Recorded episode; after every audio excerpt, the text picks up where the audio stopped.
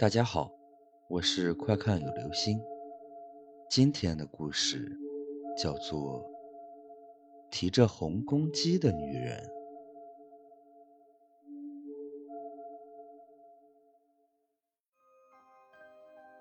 李阿姨是我的邻居，这件事是发生在她身上的。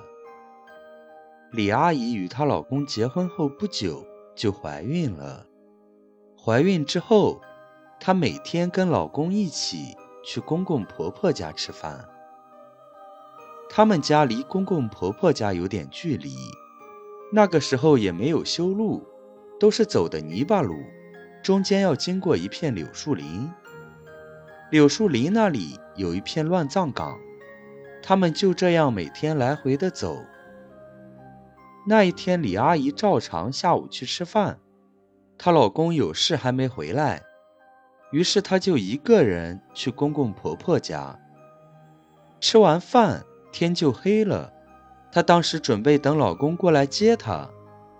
等到晚上九点多，她老公还在回家的途中。这个时候，李阿姨突然肚子疼，这是要急产。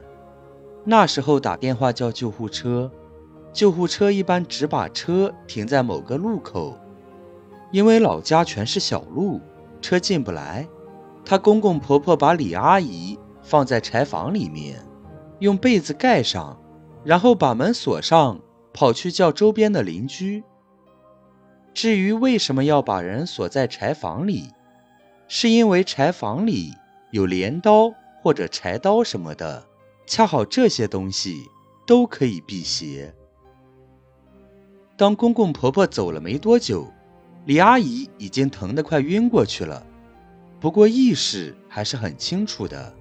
这时，她透过门缝看见有人在撞门，准确的来说是一个女鬼。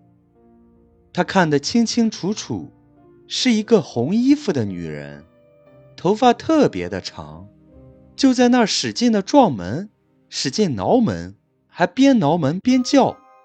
而且，李阿姨还看见了。这个女鬼的脸，据李阿姨说，这个女鬼的脸只有我们食指和中指加起来那么宽。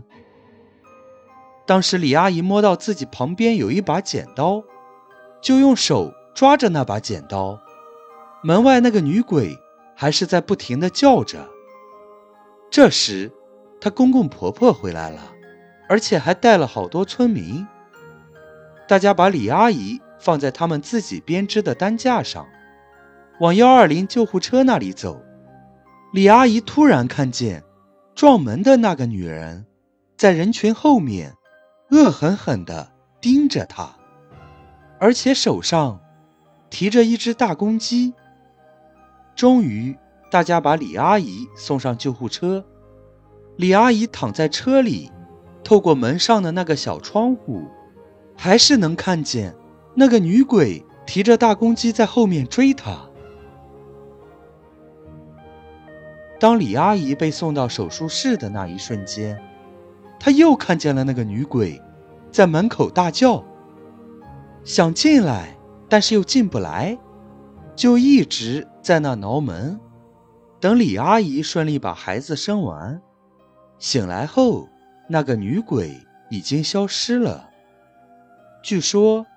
因为救护车上有十字架，这个是辟邪的，而且手术室里全是刀什么的，也是辟邪的，所以女鬼进不来。后来李阿姨去找当地的一个人算，那人说，这个女鬼是急产的时候出现意外，一尸两命，尸体就葬在那片柳树林里面。至于李阿姨看见的那个大公鸡，其实是那个女人死的时候流了一地的血，血水把裤子染红了，所以那个女鬼一直提着的是自己的血裤子，只是肉眼看着是公鸡。